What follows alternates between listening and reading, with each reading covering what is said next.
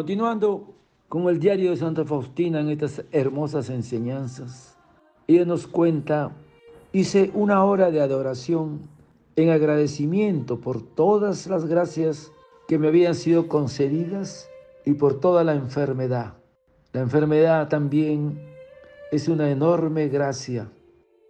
Estuve enferma cuatro meses, pero no recuerdo que hubiera perdido por eso un solo minuto. Todo por Dios y por las almas.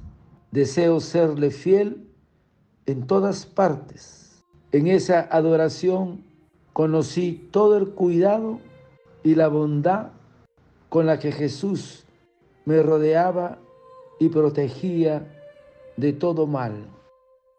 Jesús, te doy gracias especialmente por haberme visitado en la soledad de mi celda y te agradezco por haber inspirado a mis superioras para que me enviaran a realizar ese tratamiento.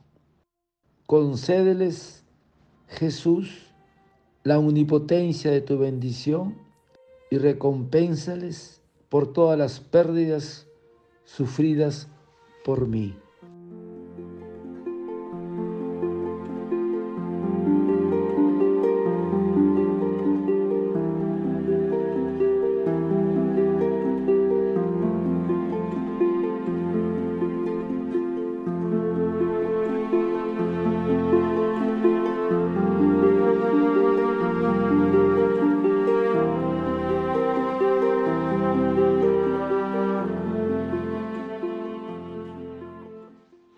En su diario, Santa Faustina nos dice, hice una hora de adoración en el agradecimiento por todas las gracias que me habían sido concedidas. En esa adoración conocí todo el cuidado y la bondad con la que Jesús me rodeaba y protegía de todo mal. La adoración eucarística tiene por objeto la divina persona de nuestro Señor Jesucristo presente en el Santísimo Sacramento donde Él se quedó para nosotros. Y nos invita a todos cuando nos dice el Señor, venid a mí todos los que estáis cansados y agobiados. Y Él está realmente vivo. Esta conversación en espíritu entre el alma y su creador es la verdadera meditación eucarística. Y en esto consiste la adoración. Porque a todos se concede las gracias necesarias para hacer bien esta adoración. Nuestra hora de adoración debemos considerarla como una hora de paraíso. Debemos fomentar en nuestro corazón este deseo de adoración. Hermanos, y entonces terminada nuestra adoración, no debemos retirarnos jamás de la presencia del Señor sin antes mostrarle todo nuestro agradecimiento. Entonces, ¿en qué consiste este ejercicio de adoración? Debe hacerse como una verdadera meditación y comprende Primero, una preparación. Es un culto festivo. Por eso el adorador debe presentarse como de fiesta. Lo mismo en el vestir como en las ofrendas. La preparación consiste en ser puntual, a la hora de adoración, en recogerse ante su presencia y en practicar los siguientes actos.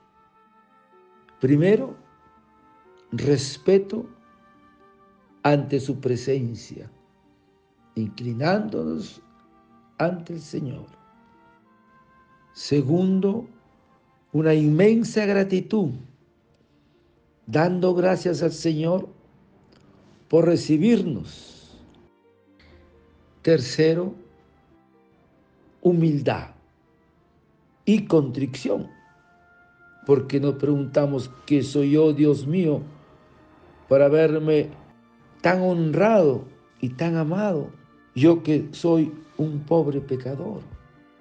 Y el cuarto acto del adorador será la ofrenda de todo nuestro ser, poniéndonos a la disposición de su entera voluntad.